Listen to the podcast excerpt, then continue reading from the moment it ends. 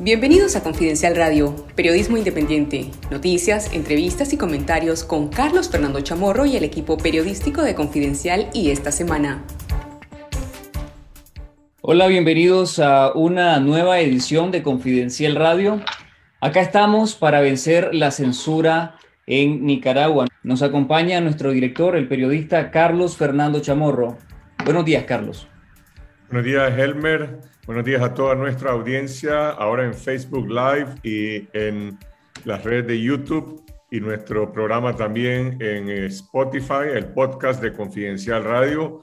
Hoy estamos inaugurando un nuevo horario en la transmisión de la edición especial de Confidencial Radio los viernes a las 9 de la mañana y le pedimos a toda nuestra audiencia que reporten esta transmisión y también que nos envíen sus mensajes, preguntas y comentarios sobre los temas que vamos a debatir. La semana pasada eh, se produjo el cierre de este espacio en Radio Corporación como resultado de la acción del gobierno que inició un juicio criminal en contra de mi persona bajo acusaciones de presunción de lavado de dinero y otros delitos penales. La fiscalía me ha declarado prófugo de la justicia orteguista.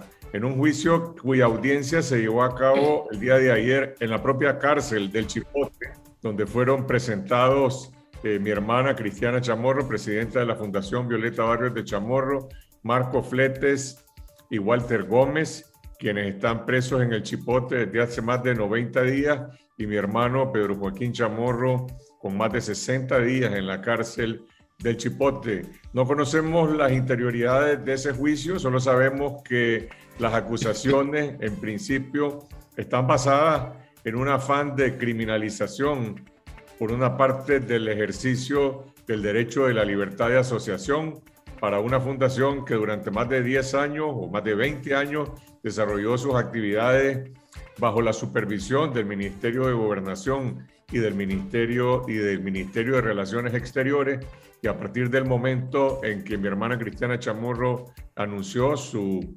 intención de convertirse en candidata presidencial, se declararon criminales las actividades que esta fundación desarrolló en apoyo a la libertad de prensa y a los medios de comunicación. Y en el caso particular de Confidencial y de mi persona, lo he dicho antes y lo reitero ahora, Confidencial eh, nunca ha tenido desde hace más de una década relaciones con la Fundación Violeta Barrios de Chamorro, nunca fue receptor de ninguna clase de donación, lo cual no es absolutamente eh, ningún delito y está enmarcado dentro del ordenamiento legal del país, que un medio de comunicación, que un periodista puede recibir eh, apoyo, una beca, un proyecto técnico, un proyecto para apoyar el desarrollo del periodismo ya sea de una fundación o de cualquier otra entidad, mientras esta sea el origen, un fondo lícito. Y aquí lo que se está criminalizando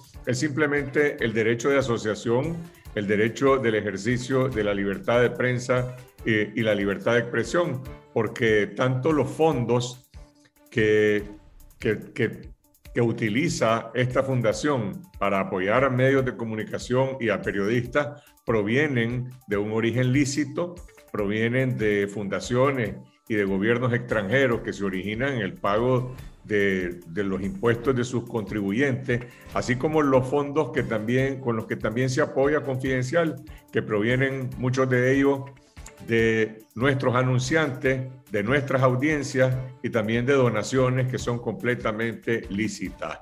Nosotros rechazamos esos cargos criminales de la Fiscalía, que tienen el objetivo, además, de endurecer la censura que ya existe contra periodistas y medios de comunicación en Nicaragua. Bueno, nos sacaron de la, de la, televisión abierta en Canal 12, nos sacaron del sistema de cable, ahora nos han sacado de Radio Corporación. Nosotros le pedimos a la audiencia de Radio Corporación que se conecte aquí en Facebook Live, en YouTube y en nuestro podcast de Spotify para seguir conversando con nosotros en Confidencial Radio.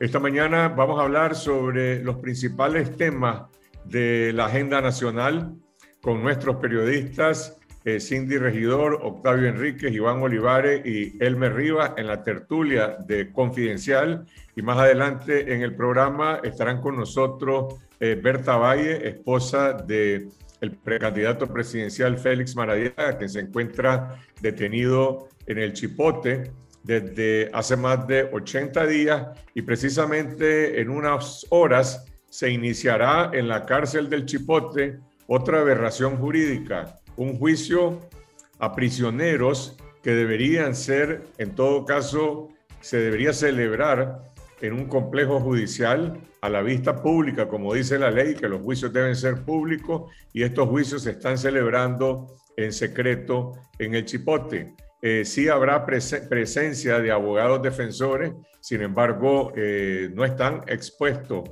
al conocimiento del público y se están llevando a cabo en la cárcel. Desde el origen de estos juicios, lo que se conoce como la ley 1055 es una ley completamente violatoria de la misma constitución de la República que criminaliza derechos como demandar elecciones libres, como criticar al gobierno, como demandar eh, un cambio en, el país, como eh, denunciar las violaciones a los derechos humanos y denunciar al gobierno en Nicaragua y en el exterior. Todos esos son derechos ciudadanos que son criminalizados por esta ley llamada de defensa de la soberanía. Ahí se origina el asalto contra los derechos ciudadanos en el país. Posteriormente, la manera como se está poniendo en práctica por parte de los fiscales y la policía, y basta ver el contenido de esta acusación. A los prisioneros se les está criminalizando por haber brindado declaraciones a esta semana y a 100% Noticias, haciendo crítica ciudadana sobre la dictadura de Daniel Ortega y Rosario Murillo. Y por último, entran en acción los jueces que llevan a cabo estos juicios en la cárcel. Vamos a hablar con Berta Valle sobre cuál es la situación de Félix Maradiaga. Ella no, lo, ella no logró verlo personalmente, pero sí una hermana de Félix Maradiaga que conversó con él durante 30 minutos esta semana cuando se inició este proceso de eh, contacto que han tenido los familiares con la mayoría de los presos políticos que están en el Chipote. Iniciamos entonces la tertulia de los periodistas de Confidencial y esta semana. Eh, yo creo que el tema más importante que está ocurriendo en el país, por encima de todo, es el impacto que está teniendo el rebrote de la COVID-19 que se venía anunciando ya desde hace varios meses. Ahora ya no hay nada que anunciar.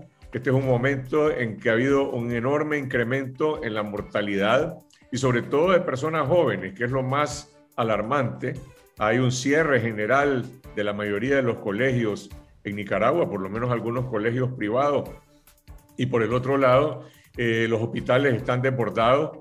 El hospital alemán prácticamente está dedicado 100% a la atención de pacientes COVID, ya con más de 250 pacientes, y es la misma situación que se da en todo el país. Sin embargo, el gobierno sigue ignorando la gravedad de la pandemia. El Ministerio de Salud únicamente reporta un muerto por semana, cuando en el hospital alemán, en un solo hospital del país, se registró hace dos semanas la muerte de 15 personas durante un solo día. Es decir, esto no es un subregistro, esto es simplemente un ocultamiento deliberado de la tragedia humanitaria que está haciendo el Ministerio de Salud, obviamente por órdenes políticas del gobierno de la República. Elmer, ¿qué dicen los, qué dicen los médicos? ¿Qué dicen los pacientes? ¿Qué dicen los familiares de los pacientes sobre esta tragedia y qué posibilidades hay de que el pueblo de Nicaragua pueda realmente protegerse? Para tener una idea de la dimensión de la tragedia que están sufriendo los nicaragüenses, es que, bueno, este rebrote de la COVID-19 es aún peor que la del año pasado. Y eso que los médicos han advertido que no hemos, no hemos llegado al pico más alto de contagios en el interior del país. Los hospitales están al borde de su límite y algunos ya están completamente eh, colapsados o por lo menos ya no tienen más capacidad para atender a más pacientes que llegan graves por, las, por el contagio de la COVID-19. Los departamentos que registran muchos casos es Matagalpa, eh, también Managua como ciudad principal, está también Madrid, está Chontales y está Estelí, en el Hospital San Juan de Dios de Estelí, reportábamos ayer, eh, gracias a las fuentes, hospital, fuentes hospitalarias y médicos de ese centro, es que, bueno, la ocupación de camas son por lo menos de 65 pacientes y entre el lunes y el martes fallecieron en ese hospital entre 5 y, y 7 pacientes por la COVID-19. Así es que el rebrote de la COVID-19 está produciendo mucha tragedia, muchas víctimas, muchas muertes. El MINSA continúa informando de que fallece una sola persona en una semana, lleva ya 11 meses diciendo, alegando de que solamente fallece una persona. El Observatorio Independiente, el Observatorio Ciudadano dijo que la última semana, o al menos el último informe que ellos tienen, es que fallecieron 98 personas en una semana. Y a pesar de que el observatorio lleva este registro, sabemos y los médicos han advertido que probablemente, probablemente, perdón, estemos lejos también de saber la verdad. Y, realmente estamos lejos porque eh, los médicos independientes en el interior del país no tienen las herramientas para diagnosticar con certeza qué es COVID y qué no es COVID. Los ciudadanos que les, se enferman evitan ir al hospital a menos que sean graves, a menos que estén graves y a menos que necesiten oxígeno o incluso que necesiten ventilador. Así que estamos lejos de saber la verdad de lo que pasa, pero sí eh, conocemos de que el rebrote está produciendo centenares, miles de enfermos y también centenares de muertes cada semana. ¿Alguno de, ustedes ha tenido eh, alguna casualidad en su familia? Me refiero a familiares contagiados por la COVID-19 o personas que han estado en una situación grave? Sí, Carlos Fernando, en mi caso yo tengo familiares cuyos núcleos han estado enfermos casi en su totalidad y justamente ayer en redes sociales eh, preguntaba a otras personas si ese era su caso, si conocían de situaciones y fue eh, increíble lo inmediato eh, de las respuestas de varias personas que contaban sus casos. Personas cuyas familias enteras están enfermas, eh, que tienen cuadros de gravedad, personas que tal vez ya tenían enfermedades crónicas, diabetes y que están complicadas y que además los niños y las niñas también se han contagiado. Yo creo que en realidad en la población existe ya pues eh, una alarma eh, bastante grande respecto a lo que está implicando este rebrote que algunos incluso califican, médicos incluso, como mucho más grande que, que el anterior del año pasado.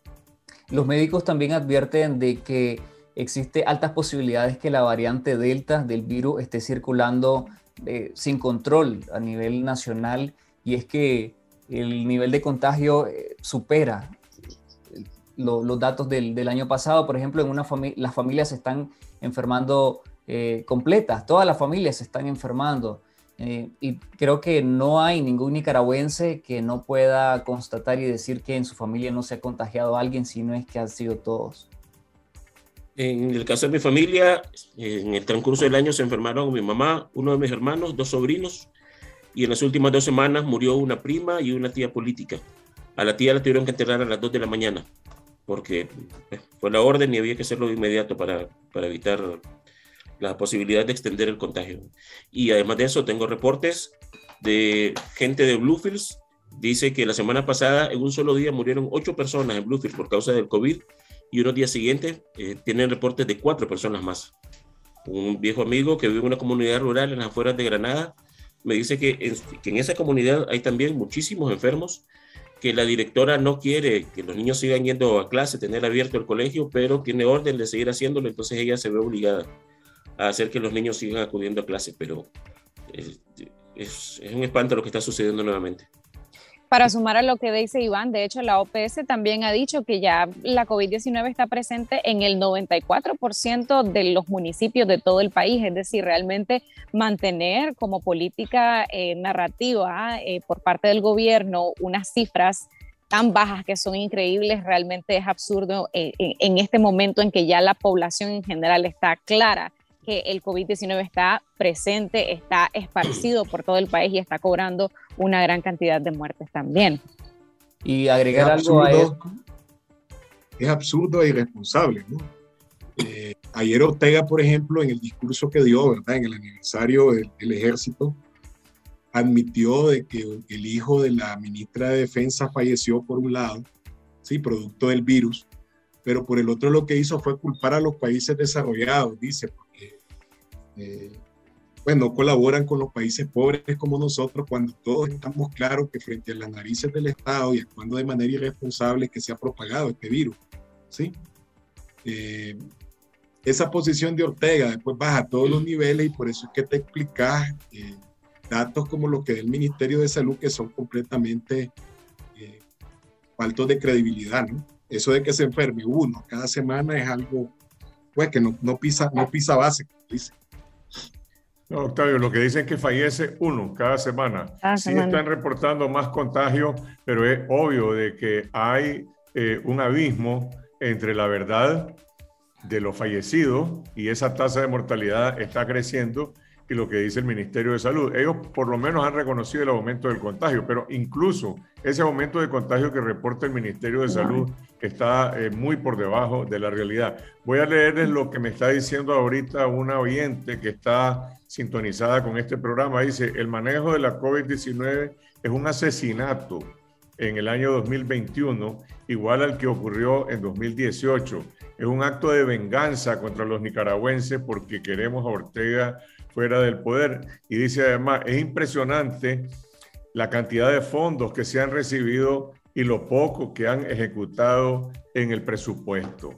Ese es otro tema porque no es que el gobierno no tiene fondos, no es que no ha recibido vacunas, no es que no ha recibido pruebas, simplemente es que no hay una política nacional para la prevención y la única explicación, hay dos explicaciones, una de lo que está diciendo el oyente, que es casi un acto perverso para inducir o favorecer que la gente se muera. Y por el otro lado, hay un cálculo también perverso de que el gobierno no quiere cerrar la economía, que no quiere impedir que se sigan realizando las actividades comerciales, las actividades de movilización de la gente en el trabajo. Iván, ¿qué relación tiene esto que dice el oyente con los datos de la ejecución del presupuesto, por un lado, y la situación económica del país.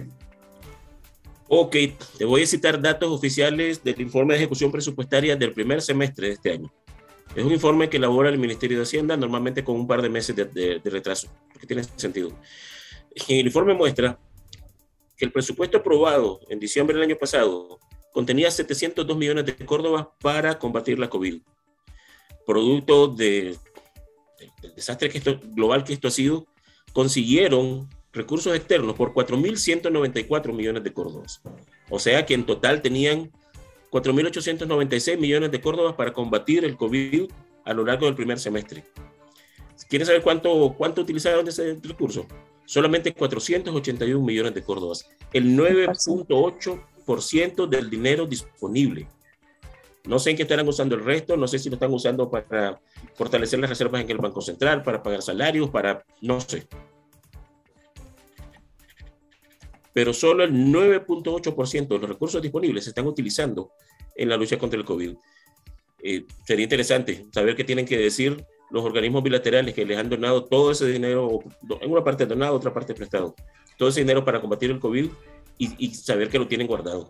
Iván, precisamente, precisamente, precisamente ese tema hay un oyente que pregunta cuáles han sido las principales fuentes de financiamiento de ese presupuesto COVID y por qué esas fuentes no fiscalizan la ejecución de, ese presupuesto. Las principales, aunque no las estoy viendo en este momento, pero las principales son el BID, el BESIE, el Banco Mundial y un poco el Fondo Monetario Internacional. También Taiwán se muestra muy generoso en estas cosas. Ok. Eh, ¿Por qué esos países no hacen nada más por fiscalizar el uso de estas cosas?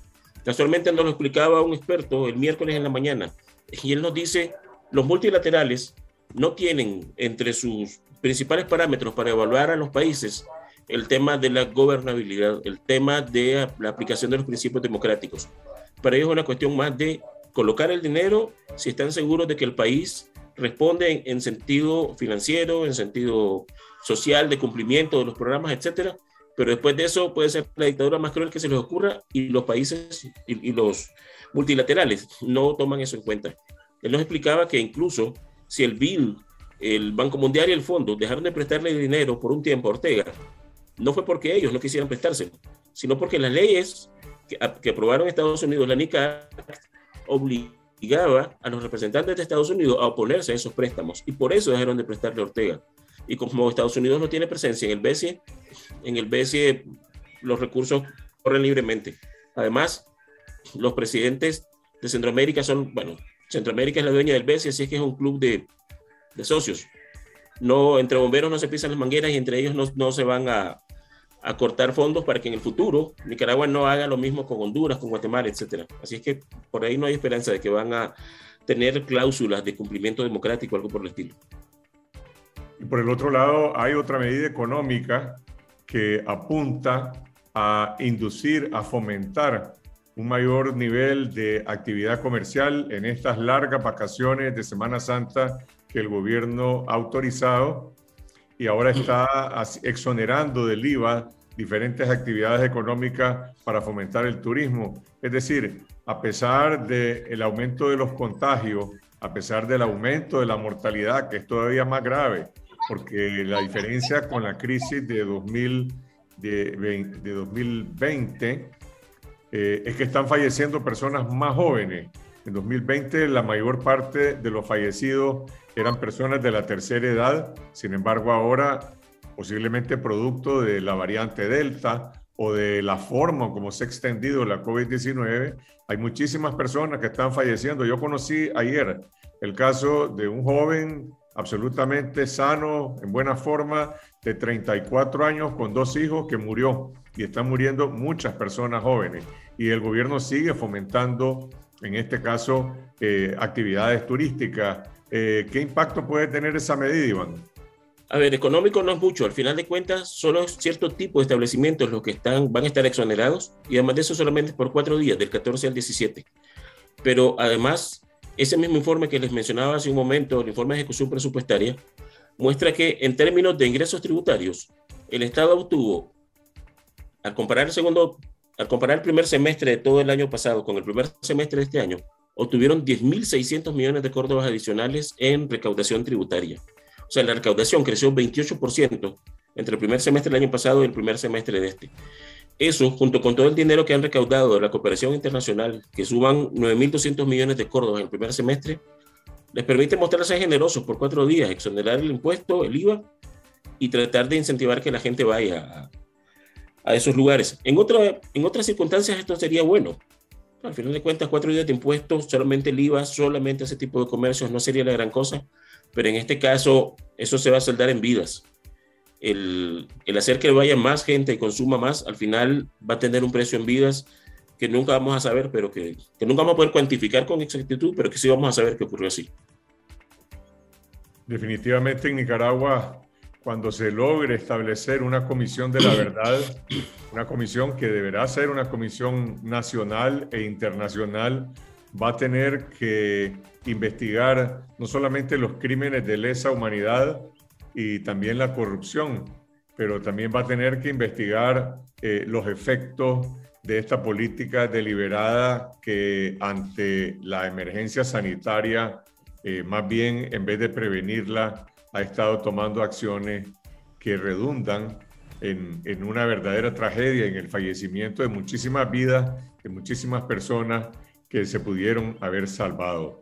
El, el, otro tema económico, Iván, tiene que ver con el impacto de la recaudación de impuestos. Sí, así es. Como te decía, estrictamente en el tema tributario, el crecimiento es de 10.600 millones de córdobas, 28.3%. Si vemos los ingresos totales, que incluyen los fiscales, las donaciones, los préstamos, etcétera, el crecimiento de la recaudación entre un año y otro, es, el crecimiento es de 12.800 millones de córdobas, redondeado, ¿verdad? 31%. Esto significa de que el Estado tiene más dinero para financiar sus actividades, incluyendo las represivas, pero que las empresas y las familias se están quedando con, más, con menos dinero para poder eh, ejecutar su día a día, ya sea las empresas para contratar más gente, para importar más bienes de capital, etcétera, para transformarlos o las familias para cubrir sus gastos, etcétera, porque tienen que pagar más impuestos ahora. Como te digo, en el término positivo, 10.600 millones de lo estrictamente tributario, y si vemos el total, el crecimiento fue de 12.800 millones de córdobas.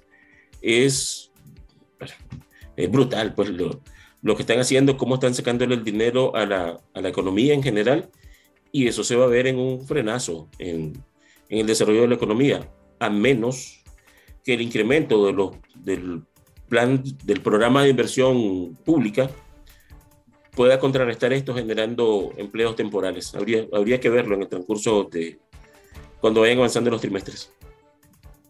Es importante lo que estás diciendo y por el otro lado, eh, el silencio y la ausencia de las fuentes económicas, principalmente del sector empresarial y de algunos centros de análisis que usualmente han estado monitoreando lo que pasa eh, con la economía nacional, porque uno lo ve claramente, a los empleados públicos les pagan a inicios de mes y prácticamente hay una serie de prerrogativas que el gobierno está haciendo eh, que se, se originan claramente por este impacto que tiene la sobrerecaudación tributaria que están teniendo, pero por el otro lado, eso va en detrimento de la liquidez de las empresas, eso va en, en detrimento también del, del, bolsillo de los ciudadanos eh, y de los consumidores, y hay que ver cuál es el impacto que tiene eh, a mediano plazo. ¿Alguna fuente económica en este momento está disponible, está abierta para hablar sobre esta situación? La gente que está fuera de Nicaragua y que no tiene tal vez temor de que, de que sus propiedades o sus familias en el país vayan a sufrir. Pero por ahora lo que estamos obteniendo es análisis indirecto de fuentes a las que les tengo que pedir que me den su opinión académica más bien, porque tal vez no conocen con detalle la situación de Nicaragua, pero pueden hablar de una situación teórica, pues, se lo planteo como una situación teórica y pueden darme su opinión. Es lo que estamos consiguiendo hasta ahora y vamos a seguir haciendo el análisis con, con esas fuentes. Eh, muy pocos quieren hablar incluso de récord, pues yo te lo he dicho, pues me dicen que hasta la familia se los ha prohibido. Vamos al tema de los presos políticos. Esta semana, por primera vez, se produjo la oportunidad de que los familiares pudieran ver a los presos que se encuentran en el Chipote. Algunos tenían ya más de 90 días secuestrados, como Walter Gómez eh, y Marco Flete, otros más de 80 días, otros más de 60, y sin embargo algunos de los eh, familiares lograron verlos por 30 días. Para, para todo el mundo fue obviamente un momento de, de gran emoción, de gran alivio constatar que están vivos. Cindy, vos hablaste con algunos de los familiares de presos políticos. Eh, ¿Cuál es el balance primero de la situación en que se encuentran. En, hay un debate entre eh, cuál es la impresión que ha causado la situación de los presos. Algunos dicen, bueno, no ha habido tortura física, pero por el otro lado se notan los efectos del aislamiento, los efectos de la tortura psicológica. Hoy en Confidencial, por cierto, se publican dos artículos de opinión, uno de, eh, de Mónica López Baltodano y dice, es tortura psicológica y describe en qué consiste eh, lo que son estas políticas de aislamiento en la cárcel. Y otro de un defensor de derechos humanos que dice que Ortega eh, permitió mostrar a los presos porque de otra manera eh, podría ser también imputado o encausado por la, por la Corte Interamericana de Derechos Humanos por desaparecimiento forzoso de personas. Y dice el jurista, de todas maneras, el, desaparecimiento ocurrió, aunque ya los haya eh, enseñado, aunque fuese solo por 30 minutos. Así es, y el impedimento también de ver a tu familia, a tus abogados, eso también constituye un tipo de tortura y por lo tanto incluso podría eh, decirse y podría eh, apuntar a un posible crimen de lesa humanidad, lo decía el doctor Uriel Pineda, un especialista en derechos humanos. Como decía Carlos Fernando, mucha emotividad en las entrevistas entre los familiares de presos políticos que pudieron llegar hasta el nuevo Chipote para ver a sus familiares después de tanto tiempo. Por supuesto, lo primero que está a la vista y que ya usted lo decía, los estragos físicos eh, notorios como eh, la pérdida eh, de peso, una pérdida de peso muy grande, la palidez por la falta de sol, únicamente reciben sol una vez a la semana y en algunos casos incluso el confinamiento total, como el caso de Dora María, de Tamara Dávila, de Ana Margarita Vigil, algunos de los casos que yo he conocido. Em, creo que al final los parientes están un poco aliviados, como usted dice, de saber que además de la pérdida de peso, pues no hay eh, una mayor afectación de salud, pero por supuesto que les preocupa mucho la salud mental. Eh, el, el, confinamiento, el estar solos no les permiten además comunicarse libremente entre quienes sí comparten celda, tienen que hacerlo de manera callada, de manera este, muy eh, disimulada para que no haya ningún tipo de conflicto con, con las personas, los guardias que están este, cuidándoles. Además de eso, los familiares reportaron que hay una, un hostigamiento, hay una intimidación eh, por parte de las personas que se encuentran eh, administrando el, el centro eh, del nuevo Chipote, ¿verdad? Una, un despliegue policial enorme al momento de la entrada de ellos al recinto, grabaciones de video a la hora de la entrada, a la hora de la salida, por supuesto ellos lo, interpretan como, como, un intento de intimidación, pero por supuesto que eh, más que eso ellos están eh, eh, pues mostrándose muy firmes y muy valientes al momento de además hacer la petición de que les den mejores condiciones a estas personas, que no haya confinamiento, que les saquen más para que puedan recibir sol, que puedan recibir alimentos particulares que necesitan quienes tienen algunas afectaciones de salud crónica. Algunos presos políticos han estado en aislamiento por periodos relativamente definidos y posteriormente han eh, estado en celdas en las que están con, con otros compañeros de cárcel. Eh, yo sé, por ejemplo, que mi hermano Pedro Joaquín Chamorro está con eh, Víctor Hugo Tinoco y que anteriormente estuvo en una celda con Arturo Cruz, pero también se conoce que hay por lo menos dos mujeres presas políticas eh, Dora María Telles y Tamara Dávila, que han estado en aislamiento total hasta el día que llegaron a verse con sus familiares. Es decir, nunca habían hablado con nadie excepto con los interrogadores hasta que se llevó a cabo esta visita. Y en el caso de Tamara, la situación todavía es más cruel porque entiendo que la celda en que se encuentra es una celda todavía más pequeña que en la que está Dora María. ¿Esos son los únicos dos casos de aislamiento total o existen más? ¿Qué, conocemos? Hasta donde conocemos, esos son los que han reportado los familiares que sí han podido hablar con nosotros. Hay que entender también que como parte de esta intimidación que están haciendo las autoridades, pues algunos familiares prefieren reservarse este, un poco, ¿verdad? Porque tienen pues la esperanza de que estas visitas pueden continuar tal y como, como se debe, ¿no?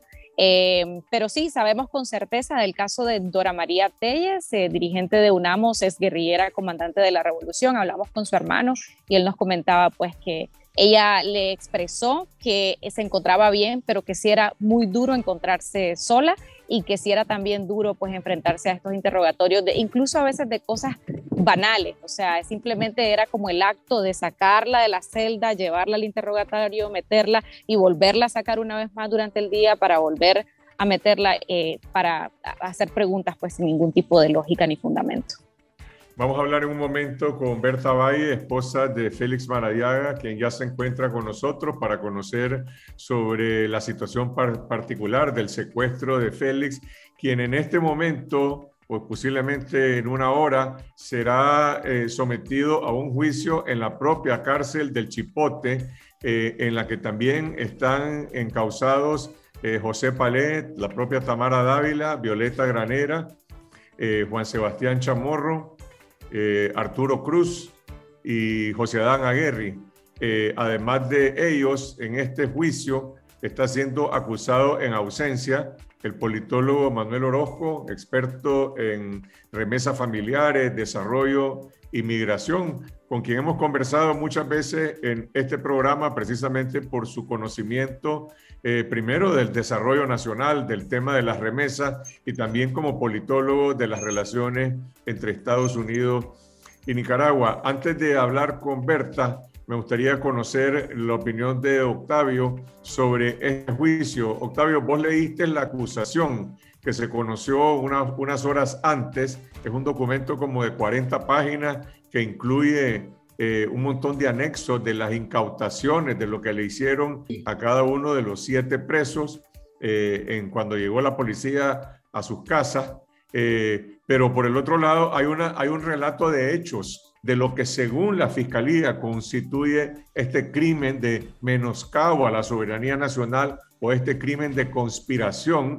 Y por el otro lado hay un relato de pruebas que se basan en, en, algunos casos de declaraciones de policía, pero en otros se trata de declaraciones públicas que han brindado a los medios de comunicación. Ahí mencionan como prueba del delito una entrevista que brindó José Palea esta semana o Tamara Dávila o a 100% Noticias. Eh, ¿cuál, es, ¿Cuál es tu apreciación? Bueno, está escrita en confidencial en este momento en una nota que está publicada sobre el, el fondo de esta ah, primera acusación pública que se conoce por el presunto delito de conspiración. Mi conclusión es que es una criminalización, primero, de, de pensar distinto ¿no? a lo que piensa el régimen y segundo, de acudir a mecanismos internacionales para denunciar los abusos precisamente que está cometiendo Ortega y la policía, ¿no? Esto que estás hablando vos de este proceso, pues, que una fabricación completa de delitos es como la otra cara de todos los abusos que Cindy estuvo reseñando anteriormente y que pues, mantienen en total aislamiento a los, a los, a los, detenidos, a los presos políticos. Mira, lo que llama la atención eh, de los hechos expuestos por la fiscal en la, en la acusación es que eh, su, su, prueba, su prueba sobre todo es precisamente 42, a ver, eh, 42, no, 25 testificales de policía, ¿sí? Que son los mismos que participaron en el proceso de investigación, ¿no? Y son con los cuales ella fundamenta los supuestos delitos después de hacer una serie de lucuraciones, pues, o sea, por ejemplo, a Manuel, que es un politólogo, como decimos, que hemos consultado durante años, para hablar de, estos temas de remesa, lo ponen como el coordinador de grupos internos, ¿sí? O sea, que estaban en función de atentar contra la soberanía del país. Ponen, eh, describen hechos como que se crearon grupos de WhatsApp, ¿no? Y que él era el que coordinaba eh, a, los nicaragüenses que hacían parte de estos grupos.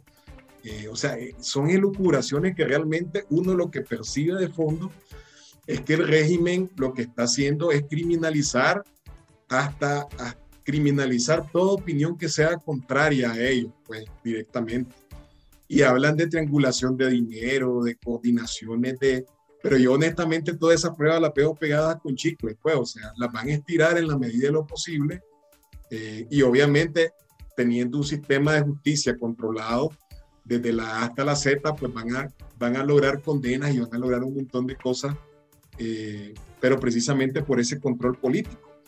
Yo hablaba anoche, por ejemplo, con Manuel Geforno, que es fiscal, ¿sí? que lo entrevistaron, y lo entrevistaste en, esta semana, el domingo pasado.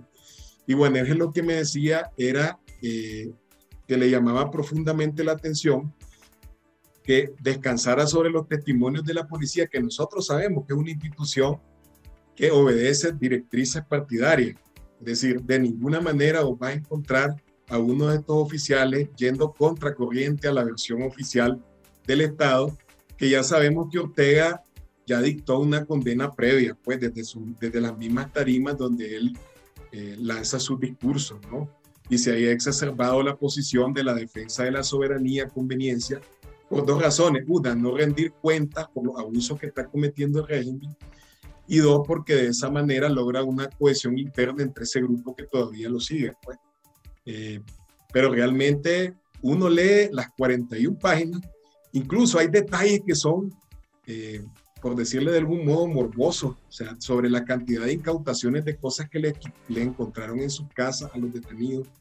Por ejemplo, la cantidad de dólares que dice que le encontraron a, a, a Arturo Cruz, ¿no? Eh, la cantidad de dólares que le encontraron al Puro Cruz, memoria USB, dispositivo electrónico, pero al final vos ves que ese muñeco está mal armado, pues, o sea, lo que yo percibo ahí es, un afán de criminalizar eh, lo, que se, lo que estaba claro desde la aprobación de la ley 1055. Pues, Vamos a ver qué dicen los abogados defensores, que seguramente van a pronunciarse sobre esta acusación. Eh, yo conversé eh, esta mañana con Manuel Orozco, quien va a hacer su propia eh, declaración, eh, posiblemente mañana o en las próximas horas. Y, y, Manuel lo que decía, bueno, eso que ahí presentan como una conspiración criminal, porque existe un grupo de WhatsApp que se llama el Task Force de Nicaragua, realmente es un grupo de trabajo que se creó desde 2018 en el diálogo, en el diálogo interamericano en Washington para promover precisamente el diálogo y para promover la mediación frente a la crisis que existe en Nicaragua. Eh, promover un diálogo no es conspirar.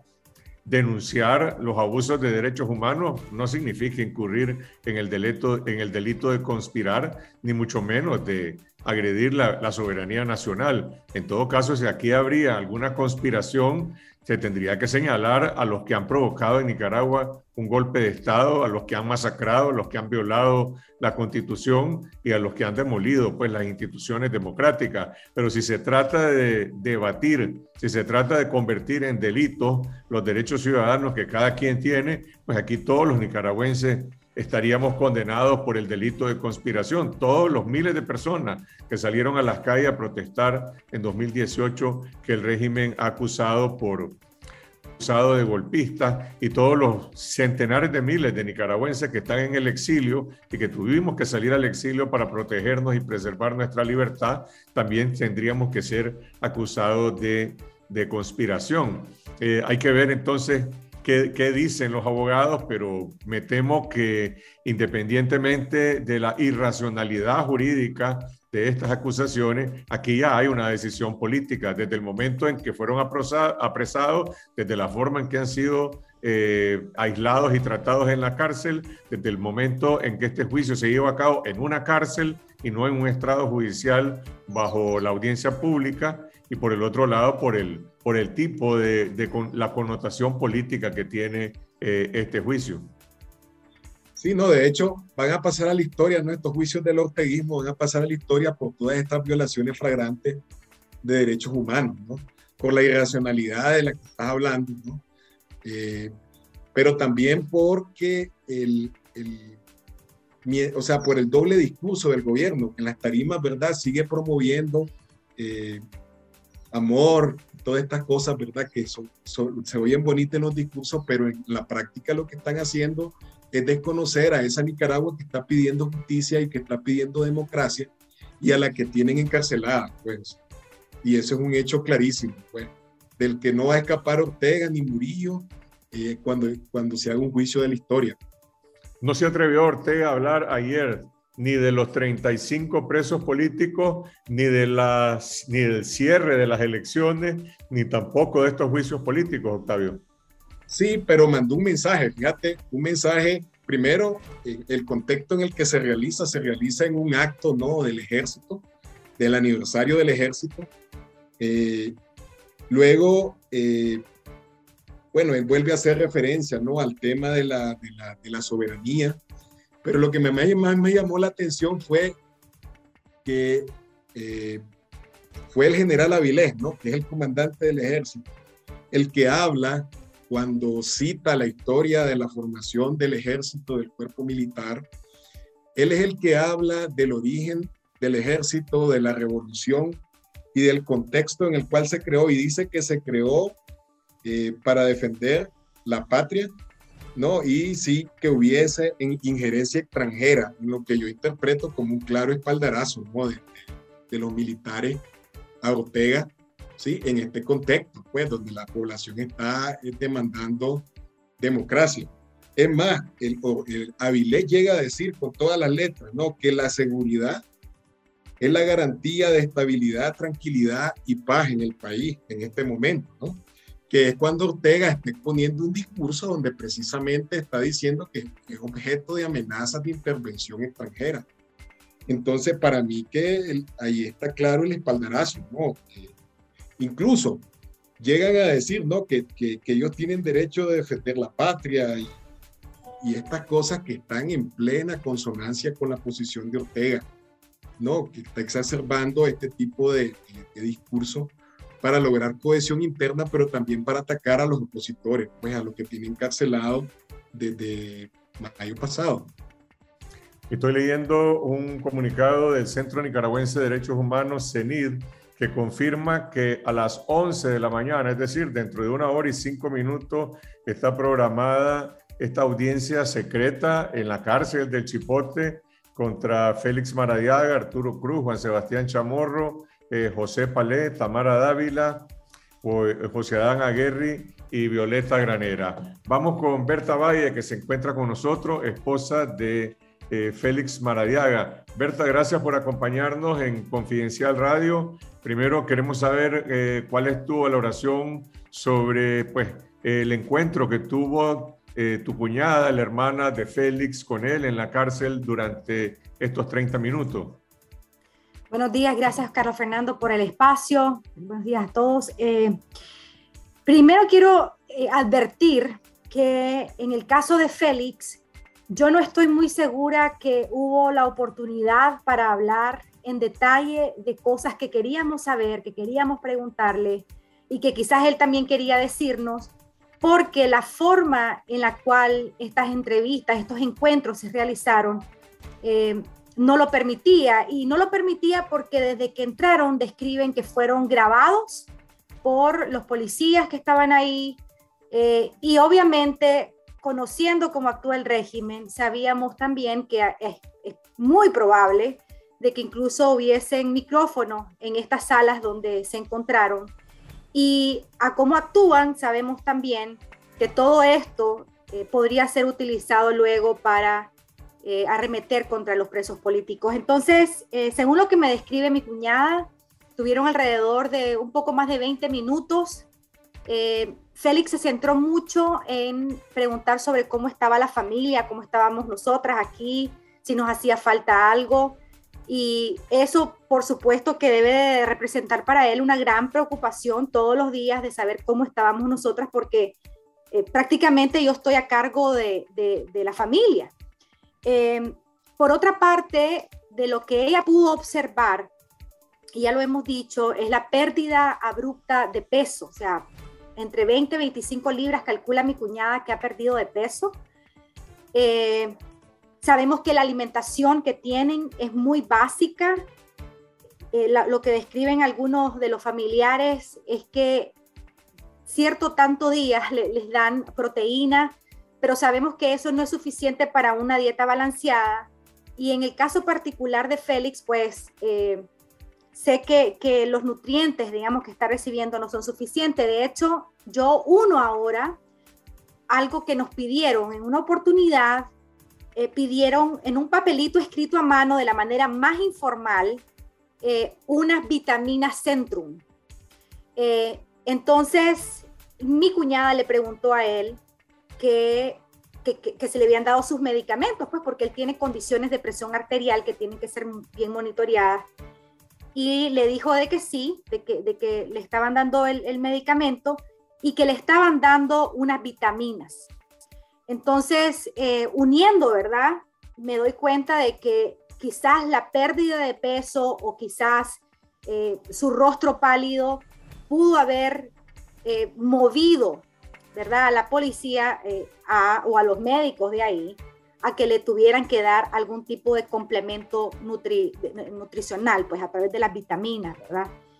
Eh, pero en general, Carlos Fernando, eh, sabemos que las condiciones en las que están, como bien decías, es, un, es una tortura, o sea, el hecho de no tomar sol, lo que eso representa para su organismo, el tema de estar en aislamiento. Félix comentó a su hermana de que por más de casi dos meses estuvo eh, en aislamiento completo eh, sabemos que estuvo con alguien en algunos días, pero no estamos seguras si está ahora acompañado.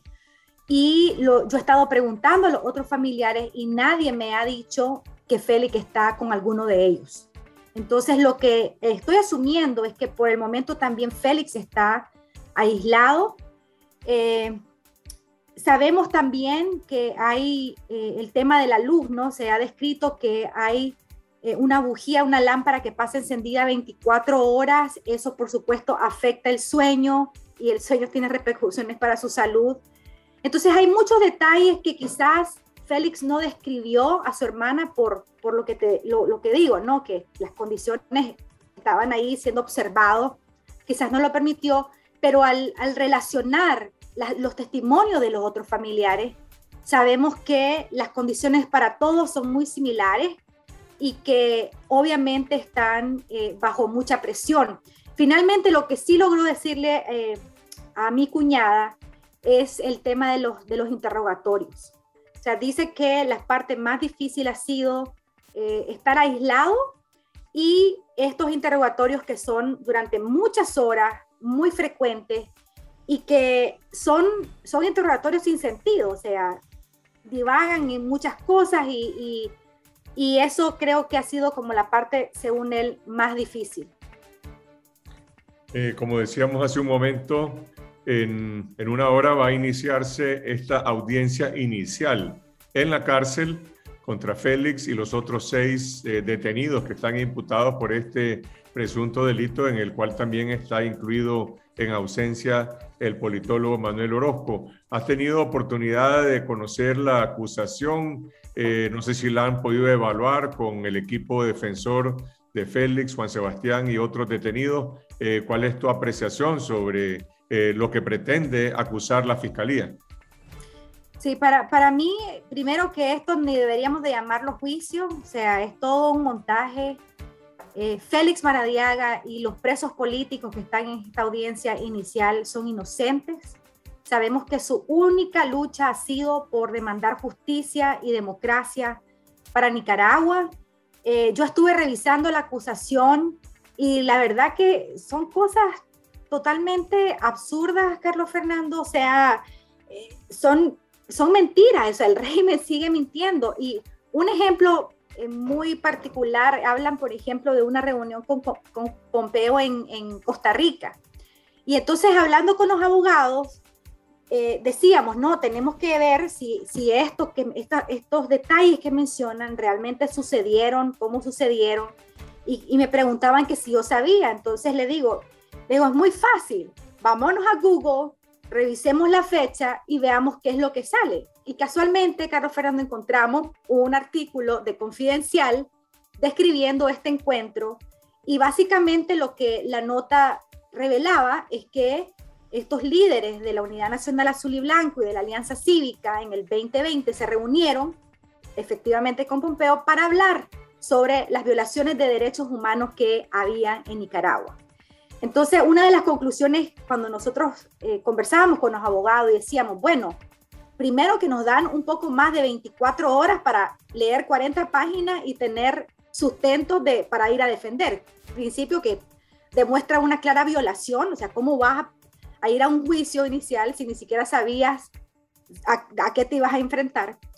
Eh, y segundo, que nos damos cuenta que lo, que lo que están llevando como pruebas en esta acusación realmente es como que lo sacaron de cualquier parte, ¿verdad? Y, por eso insisto, yo creo que esto nada más es un arremedo para justificar las condenas que les están haciendo a los presos políticos. Totalmente arbitrario el hecho que esté realizándose en la cárcel, sin la presencia de familiares, porque además son audiencias públicas. Entonces el régimen continúa violando el debido proceso. No existe un Estado de Derecho en nuestro país. Y eso es sumamente grave porque pone a la ciudadanía en completa indefensión. Berta, el, abogado o uno de los abogados defensores nicaragüenses locales de Félix, Roger Reyes, también está en la cárcel. Eh, ¿Sabes algo de la situación de él? Y en segundo lugar, ¿quién está representando a Félix o a los otros detenidos eh, en este juicio secreto en el Chipote? Inicio diciendo, Carlos Fernando, y reconociendo el trabajo de los defensores. O sea, para mí son unos héroes porque realmente están arriesgándose para poder ayudar eh, a los presos políticos. En el caso de Roger Reyes, quien además fue el último testigo de ver a Félix eh, y, que ahora también está secuestrado. Eh, pues lo, único que hemos sabido de él, estábamos muy preocupados porque nos costó realmente confirmar eh, dónde estaba. Eh, hubo días de que, de que, su familia no tenía ni la menor idea. Y recientemente eh, sí nos dimos cuenta de que está efectivamente en el chipote, bajo las mismas condiciones del resto de los presos. su esposa básicamente está sola en este proceso y, y y teniendo que asumir, ¿verdad?, responsabilidades. Y menciono a su esposa porque para los familiares, Carlos Fernando, es muy difícil, sobre todo cuando no habías estado involucrado en ningún tipo de, espacio público o, político. Eh, diferente en mi caso, pues que de alguna manera sí había estado acompañando a Félix y estaba clara de lo que, de lo que podía ocurrir. Entonces, eh, sabemos pues que, que, Roger está en el chipote y que próximamente también seguramente va a ser, va a ser condenado. Y, perdón, Carlos Fernando, la otra pregunta era que otros abogados. ¿A qué otros abogados? sí. hay, la pregunta es, ¿hay abogados en, en este momento en representación de Félix, de Arturo, de Juan Sebastián y de los otros detenidos? Mira que, que, que esto, va a ser una gran sorpresa para Félix porque Félix no sabe quién es su abogado, eh, o más bien no sabía, ¿verdad? Porque antes de que mi cuñada pudiera acceder a él, eh, él asumía que su abogado era Elton Ortega, que también estaba representando a Juan Sebastián y Arturo Cruz al inicio de, esta, de este secuestro. Sin embargo, por razones de seguridad, sabemos que Elton tuvo que dejar el país y por lo tanto también dejar los casos. Entonces, Félix pensaba que Elton era su abogado en el país. Eh, afortunadamente, hay, hay, una, eh, hay un grupo de abogados que es la Unidad de Defensoría Jurídica y por razones de seguridad no menciono nombres, pero este grupo de abogados está asumiendo, ¿verdad?, esta defensa, eh, no solamente de Félix, sino también del resto o de la gran mayoría de los presos políticos actuales. El equipo internacional que encabeza Jared Genser eh, está evaluando también esta audiencia que se va a llevar a cabo hoy. ¿Van a hacer algún pronunciamiento hoy o mañana sobre el resultado de esta audiencia? Sí, cuando, cuando Jared leyó la, la acusación, eh, o sea, lo que, lo que recuerdo de él mencionando es, dijo, todos los regímenes son los mismos, utilizan las mismas narrativas, las mismas mentiras, pero también cometen los mismos errores. Y según los próximos pasos que tenemos planeado con la defensa internacional es seguir llevándolo a los máximos eh, niveles en, términos de denuncia. Se está procediendo para trabajar con, con Naciones Unidas en, en, el tema de los, las detenciones arbitrarias y las desapariciones. Y eso es algo bien importante de mencionar porque aun cuando ya sabemos que están vivos, ¿verdad? Y aun cuando ya hemos tenido al menos una, una vez acceso a ellos, lo que ocurrió en el pasado y la manera como los trataron, que internacionalmente representan tortura, no prescribe. Y, por lo tanto, eh, esta demanda de reparación que vamos a tener los familiares sigue, va a seguir vigente.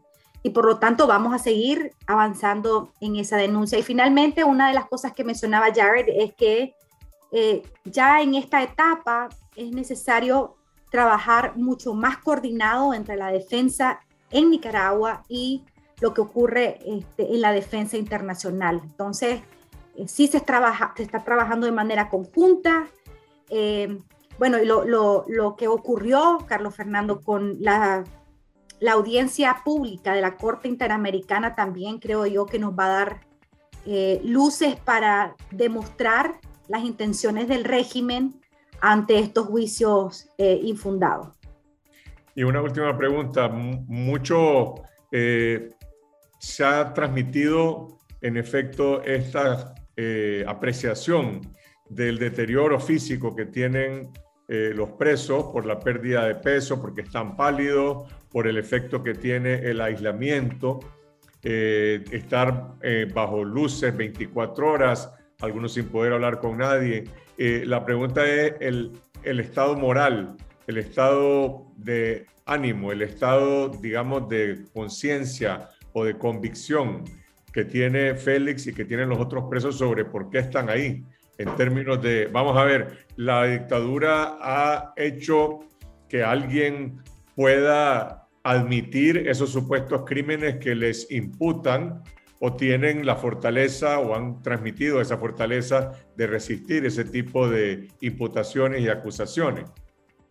Gracias, gracias por esa pregunta. Tengo mucho que decir sobre esto. Fíjate que, bueno, para empezar, eh, he estado viendo en las redes sociales, incluso me abstengo del nombre, pero me sorprendió que un comentarista político dijo de que, de que haber visto a nuestros familiares demostraba buena voluntad de parte del régimen y me sorprendió. Y quiero decir de que el régimen no nos está haciendo ningún favor. Quiero decir que están violando nuestros derechos y que cómo es posible que hayan esperado 84 días bajo esta incertidumbre y tortura para que pudiéramos ver. Entonces, eh, dicho eso, no quiere decir que nuestros familiares estén bien. Ninguna persona que está presa por las causas en las que están nuestros familiares puede estar bien, ni ellos ni sus familias. Eh, sin embargo, eh, a mí me impresiona ver el carácter de todas estas personas que a pesar de las condiciones en las que están han manifestado que están fuertes. Y cuando mi cuñada le preguntó a Félix, ¿qué querés que les diga eh, a la gente de afuera? Y Félix dijo, por favor, decirle a todos que estoy fuerte, que tengo fe y que estoy orando por Nicaragua. Esas fueron sus palabras. Y, y me dijo mi cuñada que eso lo pudo ver, que, Félix decía de que, bueno, que le tranquilizaba saber que estábamos bien nosotras, eh, pero que al mismo tiempo teníamos que ser fuertes y resistir, porque posiblemente este proceso va a ser largo. Y a mí eso me deja ver de que en realidad está dispuesto a asumir este precio por seguir demandando la libertad y la justicia en nuestro país. Lo mismo hemos visto con el resto de familiares, a pesar de las condiciones en que están, hasta el momento no hemos escuchado de parte de nadie eh, que están rindiéndose ante estas injusticias del régimen.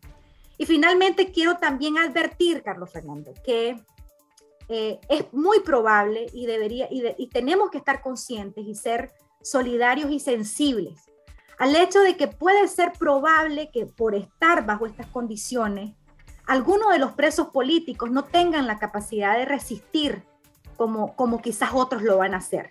Y eso puede hacer que en algún momento puedan, como decimos, puedan quebrarse, ¿no? Y admitir estas acusaciones o incluso admitir cosas que ni siquiera son verdad. O sea, las condiciones de presos políticos eh, pueden llevar a la extorsión, ¿verdad? y, yo creo que en ese sentido, por eso es tan urgente lograr mantener comunicación con ellos, informarles de lo que está pasando afuera, cosa que no sabían, no tenían ni la menor idea, incluso eh, no tenían noción del tiempo, ¿verdad? No, los cálculos de ellos pensaban que estaban mucho más eh, tarde de septiembre. Eh, entonces, en general, quiero decirte igual, nosotros como familiares de presos políticos estamos fuertes, vamos a seguir demandando la liberación de nuestra familia y del resto de los presos políticos en Nicaragua.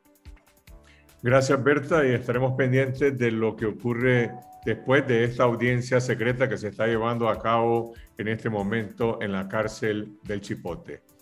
Gracias. Muchas gracias.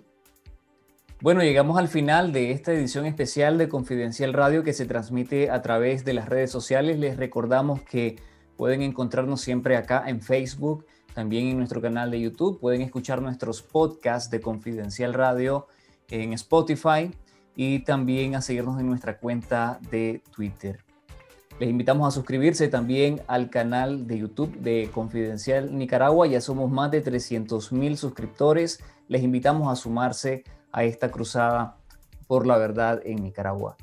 Gracias Carlos Fernando, gracias a todos los que nos acompañaron y que tengan un buen día. Esto fue Confidencial Radio. Escuche nuestros podcasts en Spotify y visítenos en confidencial.com.ni con el mejor periodismo investigativo.